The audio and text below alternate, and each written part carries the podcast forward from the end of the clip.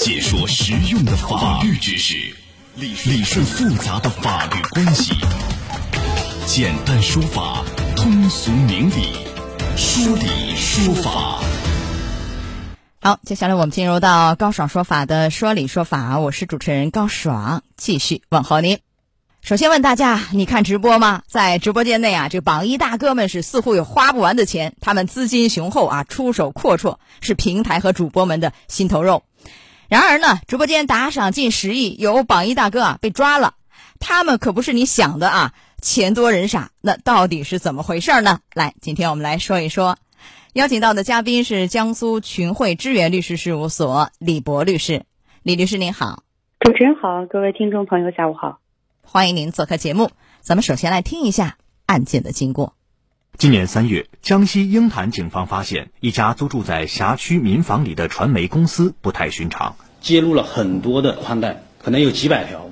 而一般类似规模的公司只会接入一到两条宽带。警方随即展开深入调查，发现每到夜晚，这家公司架子上的近千部手机就会此起彼伏地响起各地主播直播的声音。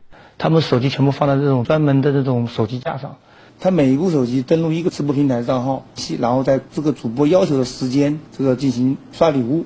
原来这家公司员工的工作就是每天不停的用手机给主播们打赏，几百到上千不等。有时遇上和其他主播打 PK 赛，一晚上要刷很多轮礼物，一个月下来，刷礼物的资金流水就有上千万。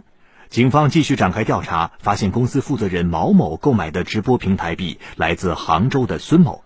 而孙某的直播币极有可能来自境外的黑灰产。公司在把那个钱给给某个主播进行打赏，跟那个主播谈好返还一定比例，通过这种方式来把黑灰产的资金洗白。据孙某供述，他搭建了一个跑分平台，表面上是做直播平台币的买卖。实际上是帮助境外的犯罪分子洗钱。简单来说，就是孙某等拿到境外犯罪团伙的黑钱，通过发展毛某等下线，与直播公司或个人主播约定，在直播间打赏，事后返还百分之八十三到百分之八十六的钱，直播间留下百分之十四到十七，然后再把洗干净的钱返还百分之七十五左右给境外犯罪团伙，自己留下百分之十的差价。一个月他们的流水大概在四五千万，像孙某的话，近一年他的获利在一千万；毛某的话，获利的话在五百余万元。目前，孙某和毛某已经被鹰潭市人民检察院批准逮捕，警方冻结洗钱平台账号一千八百个，冻结价值人民币四百五十万元的平台充值币，该案涉案金额近十亿元人民币。嗯，这个榜一大哥这是什么样的操作？您怎么看啊？欢迎您登录到大蓝鲸客户端，找到 Live 互动专区，也可以在首页的主播号专区点开以后看见我高爽，点关注就可以发帖留言参与互动了。有网友就说了，说这些直播间的榜一大哥啊，真是钱多人傻吗？一出手就几万，我早就怀疑了。也有网友说，这双簧演的是真叫绝呀，苍天饶过谁？这大家留言非常有意思啊，来。首先问一下李律师，就这些榜一大哥涉嫌犯罪吧？这是不是一个洗钱呢？怎么来看这样的一个行为？嗯，那么本案当中呢，是可能涉及到洗钱犯罪的，因为这个榜一大哥通过化整为零的这个方式啊，使用了一千八百多个账户进行打赏，把这些一十将近十亿的黑钱呢，变成了平台和主播的合法收入，然后平台和主播再把这些钱按比例返还给。我们的榜一大哥这种方式非常有可能触犯了刑法，呃，构成洗钱罪。嗯，洗钱罪的量刑是多少年啊？怎么判？呃，洗钱罪呢有两个刑档，第一个是处以五年以下有期徒刑、拘役、单处或者并处罚金。那么情节严重的呢，可能处以五年以上十年以下的有期徒刑、并处罚金。啊，它这个其实是一个产业链啊！你看，这个境外需要洗钱的犯罪分子，通过这个官方渠道原价购买大量的直播平台币，然后再以七五折价钱卖给孙某啊，孙某再以八折左右的价钱转卖给类似毛某这样的下线，毛某再将平台币以八三折呀、八六折，哎，然后卖给这个直播公司、网络主播，从中谋取一个差价。完了以后，把钱洗干净，再返还给这个呃境外的犯罪团伙。这一个链条上所有这一环每一环都涉嫌洗钱罪吗？每一环？如果说这个呃，除了我们的榜一大哥之外，比如说，如果主播、平台公司还有一些其他的每一环的人，如果明知道他人进行洗钱犯罪而提供帮助，都可能构成洗钱罪的共犯。如果他们不知道是在洗钱，只是知道其他人在利用网络进行犯罪，那也可能构成其他的罪名，比如说帮助信息网络犯罪活动罪。咱先说一下，都明知的话，每一环都可能涉嫌洗钱罪，但是每一环都是主犯吗？你像那个。呃，孙某是一年获利近一千万呐，毛某一年获利五百万，总的这个涉案金额是十亿。那你这个是按照涉案金额来看它的量刑吗？会不会在量刑方面每一环上也有区别呢？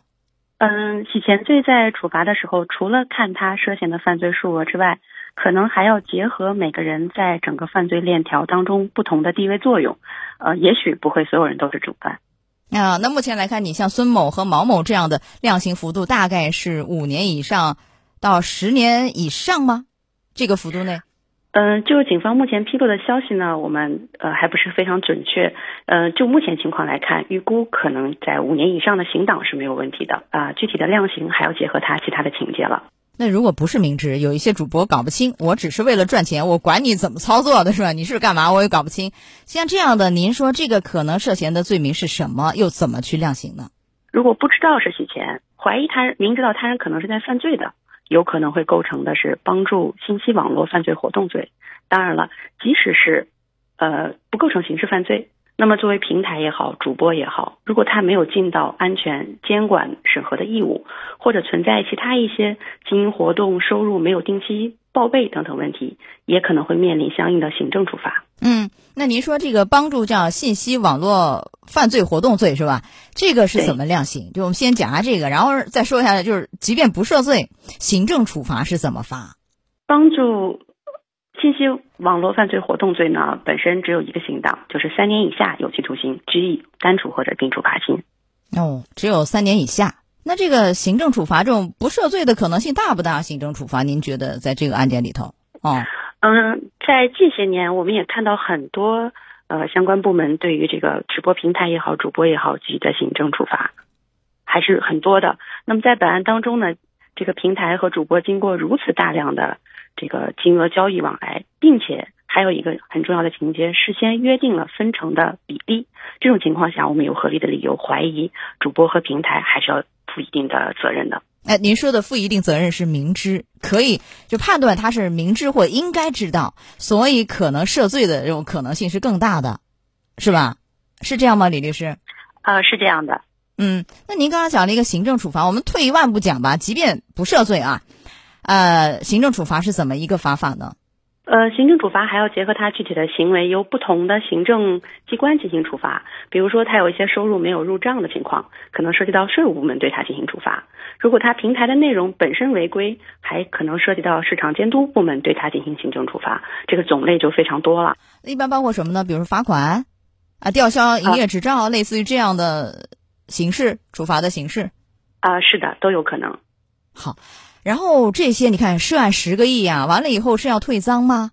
啊，怎么说这个钱是要挥霍掉了怎么退呢？啊，怎么退赔呢？嗯，是一旦被认定为违法犯罪，那么他涉及的所有资金都会被追缴没收。如果说那资金已经被他挥霍，也可能会进行追缴。呃，即便已经挥霍掉了，从其他的财产里来追缴，是这意思吧？是这样的哦，哎，但是大家很想问一个问题，就我们每一个人看直播的人，啊，我也不知道你是干嘛的，我就觉得好玩，然后我就打赏啊，怎样？这个打赏是一个赠与，按理说形成一个是赠与合同吧，是这意思吧？那按理说不能撤销，但是呢，你实际上是在这个违法犯罪洗钱，那这样的情况下，我打赏的钱能不能给退回来或要回来，行不行？在直播的过程当中呢，我们有两种法律关系。第一个是平台和用户之间的法律关系，那么平台为用户提供服务，用户通过购买和使用虚拟货币这种方式来支付服务费，形成的是网络服务合同法律关系。那么我们给主播打赏呢，一般成立的都是赠与合同。当然，如果有证据证明主播一旦接受打赏之后需要履行明确具体的合同义务，那他也可能会构成服务合同。当然了，无论是任何一种合同的性质。一旦里面涉嫌了违法犯罪，均属于是无效合同，涉及到的资金属于违法犯罪所得，依法是予以追缴的。如果说我们普通的打赏没有任何主观故意，也没有违法的情况下，是一种赠与。啊，就是呃，一般人就是我们就是类似，即便他是在这个洗钱。不是榜一大哥嘛，是吧？就是一般人看的，那他这个打赏似乎就不能要回来了。只是说榜一大哥他洗钱的目的，这个是要追缴，是这样一个情况吧？分区别来看，是这样的。哦，好，这是一块啊。呃，有网友在问了，说为什么要洗钱呢？巨额的违法犯罪所得，这个是很容易引发，比如说公安呐、税务的关注，所以会有一些洗钱吧？您讲讲为什么要洗钱？而现在洗钱其实有一些变化，由原来一开始，比如说啊，类似于餐饮啊、娱乐场所，现在搞一些什么这个平台币等等，有一些变化。我们传统的洗钱犯罪呢，往往都是通过经营啊、投资啊、虚构债务这种方式，比如说犯罪嫌疑人开一个娱乐场所，把犯罪所得混到经常的正常经营所得当中，每个月本来只有十万，他虚构说我每个月有一百万，混入了九十万的所得。但随着网络的发展呢，我们现在。产生了很多新型的洗钱的犯罪，比如说本案当中的这种类型就是属于的。为什么要洗钱呢？是因为洗钱的这个上游犯罪啊，比如说毒品、走私等等犯罪会产生巨额的违法所得。但是这么大数量的钱款，日常开销它是花不掉的。如果购买房屋、豪车或者高档消费又没有合法收入。很容易引起公安机关和税务机关的注意了，只要洗钱把它合法化。对，呃，现在这个洗钱的犯罪手段不断翻新，而且更具隐蔽性啊，损害公众财产的同时，对我们国家金融安全也带来隐患。所以您觉得，呃，建议是什么样？一方面怎么样加大监管？无论是执法部门还是平台本身的这种自己的监管，还是我们的一般的民众，都有哪些提示？呃，个人建议是三点三点建议吧。